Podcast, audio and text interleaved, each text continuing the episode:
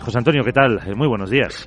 Hola, muy buenos días. Casi lo primero, eh, ¿le sorprendió esa visita de, Zelensky? Porque, claro, mm, lógicamente se llevó con, con eh, absoluto secreto para cuestiones de seguridad. Sí.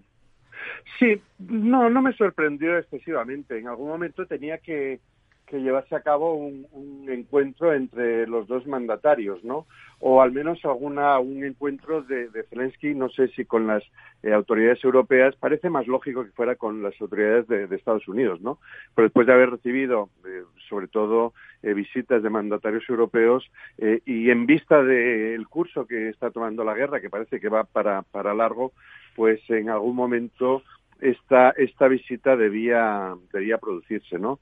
Eh, no sé qué habrá tenido que ver la visita que, o, la reunión que ha tenido eh, Putin con el presidente de Bielorrusia en, en, acelerar esta visita, ¿no? Por, por el cambio eh, cualitativo que puede significar la implicación de Bielorrusia, la, hipotética implicación de, de, Bielorrusia en la guerra, ¿no? Pues que plantearía otro otro panorama distinto, imagino.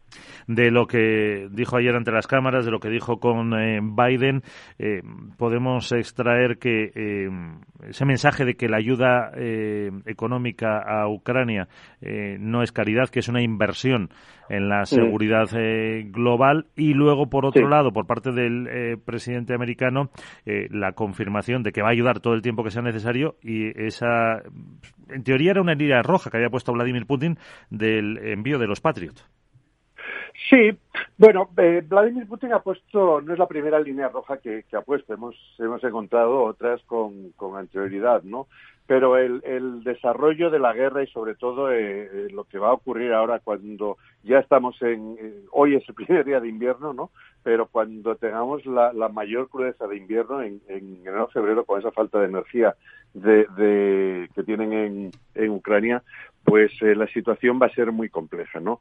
Entonces, de alguna forma tiene que eh, eh, establecerse algún tipo de defensa que garantice una mínima estabilidad, sobre todo para la población civil, porque donde donde está mm, machacando y, el grave el, el, asunto más grave de esta de esta guerra es lo que están sufriendo eh, estoy hablando desde, desde el punto de vista de, Ucrania, ¿no? No desde el punto de vista de geopolítica, que tendríamos otro, tendríamos un análisis distinto, ¿no? Pero lo que quiero decir es que, de alguna forma, eh, Ucrania debe intensificar sus sistemas de, defensa, ¿no?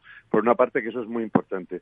Y mm, imagino, eh, no sé si esto sería para una, una, una pregunta futura que me, que me plantearas, también el, hubo un un cambio de actuación muy importante de Ucrania cuando hace unas semanas, un par de semanas más o menos, pues se atacó objetivos eh, eh, rusos en Rusia, ¿no?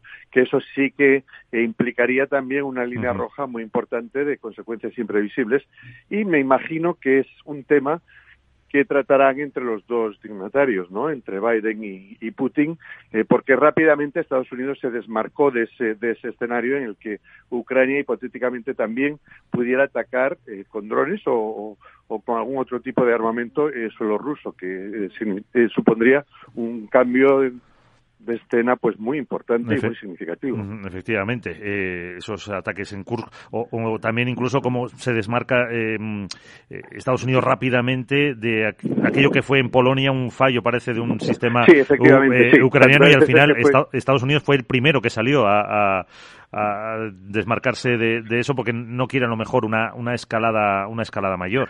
Sí, cualquier cualquier cambio en el panorama bélico tal como está ahora, siendo grave que lo es, pero eh, si trascendiera lo que son las fronteras de Ucrania, en cualquier sentido, bien porque Ucrania pudiera atacar eh, eh, el territorio ruso o bien porque Rusia hipotéticamente hubiera acciones en territorio europeo.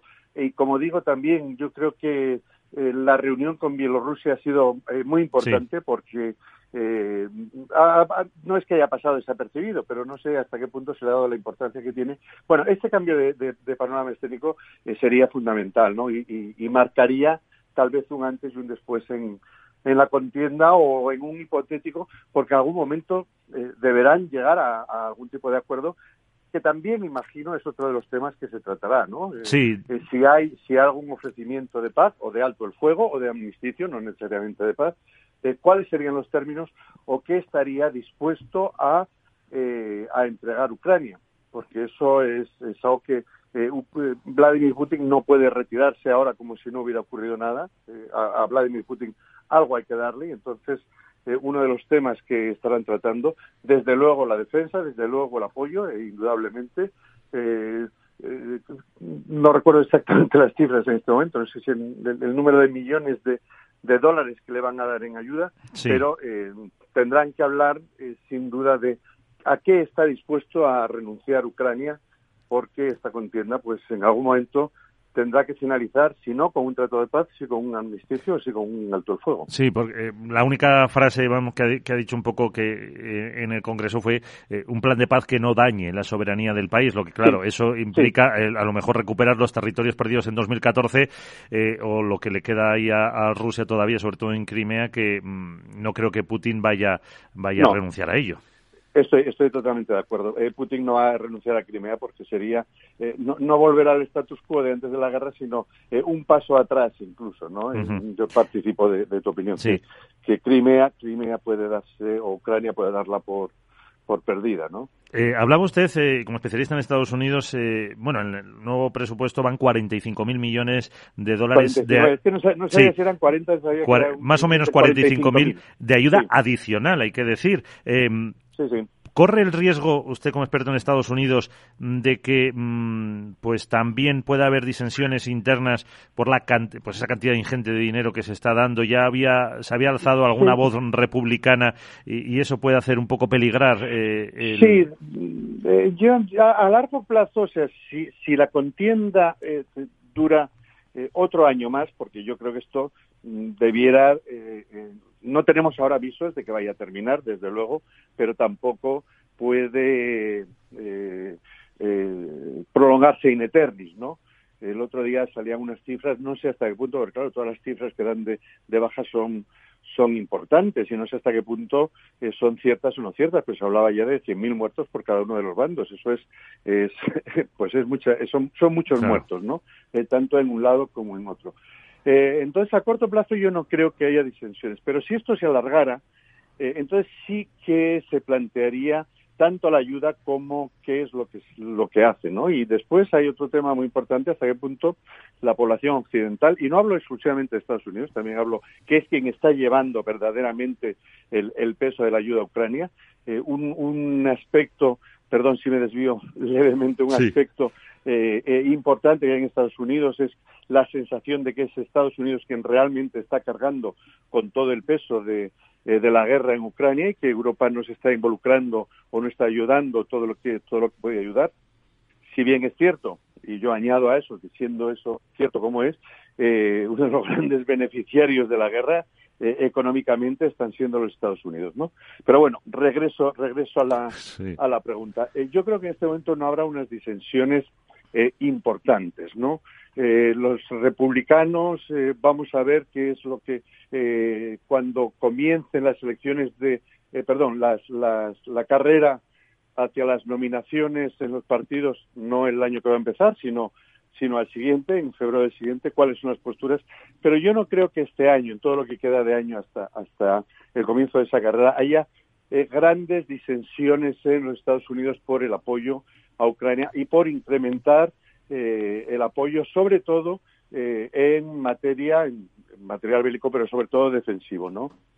Y la última, em, ¿puede Estados Unidos presionar más a Europa para que dice nosotros estamos poniendo lo más gordo, vosotros también eh, parece que mm, os vais a beneficiar más a lo mejor de esa eh, cuando se termine las tareas de reconstrucción eh, pues pues mm, iba a decir una palabra más fea pero bueno implicaros un poquito más. esa es una pregunta esa es una pregunta muy compleja y, y, muy interesante y es la que me planteo yo no o sea cuando hago mis mis propios análisis o cuando estoy escribiendo sobre sobre esta guerra y la relación Europa-Estados Unidos es lo que lo que me estoy planteando, ¿no?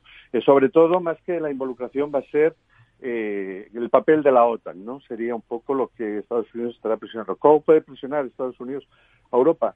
Eh, todo va a depender del discurrir de la guerra. Pero claro, eh, el problema es que los recursos de las naciones europeas, con la inflación que hay, con la crisis económica que hay, también es limitado. Entonces, eh, el, panorama que se presenta es muy complejo. Eh, es, es muy complejo. Europa es la principal, está siendo, más allá, por supuesto, de Ucrania, eh, fundamentalmente y en parte también Rusia, pero parece que puede aguantarlo, puede aguantar el tirón mucho mejor Rusia, sobre todo porque la opinión pública rusa, más allá de las noticias esporádicas que nos llegan de detenciones de alguien o de o de manifestaciones, la opinión eh, pública rusa está a favor de, la guerra, eh, indudablemente por toda la manipulación de medios de comunicación, etcétera, que hay. Pero en Europa, o para nosotros, la situación es mucho más compleja con esta inflación, eh, que parece que está ahí a las puertas, eh, con eh, el tema de los precios, el tema del gas, el tema de la energía.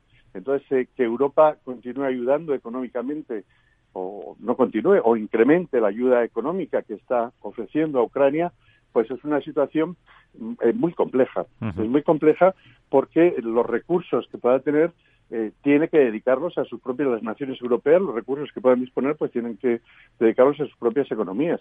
Entonces, más que eh, naciones de forma individual, que es un poco lo que parece que se está haciendo ahora, es decir, España envía tanto, Alemania envía tanto, eh, yo entiendo que tendrán que diseñar algún tipo de actuación en que sea la OTAN en sí quien tome la iniciativa más que y, y la OTAN quien eh, articule cuál es la aportación de cada una de las naciones, ¿no? Para para esta guerra. Pues, Pero no eh, sé hasta qué punto Estados Unidos puede eh, presionar a Europa en ese, cuando digo puede presionar me refiero hasta qué punto está Europa con capacidad de responder a esas demandas para evitar tal vez la palabra presión a esas demandas del gobierno norteamericano para una mayor eh, involucración económica en, la guerra, ¿no? Pues eh, lo veremos. Eh, de hecho, hace poco el secretario general de la ONU, ayer Antonio Guterres, decía que no veía ese final antes de 2023, dos de finales del 23, por cierto. José Antonio Gorpegui, director del Instituto Franklin de la Universidad del Canadá de Henares. Un placer charlar con usted y hasta la próxima. Pues como siempre, un placer estar en nuestro programa y siempre que queráis, aquí estaré.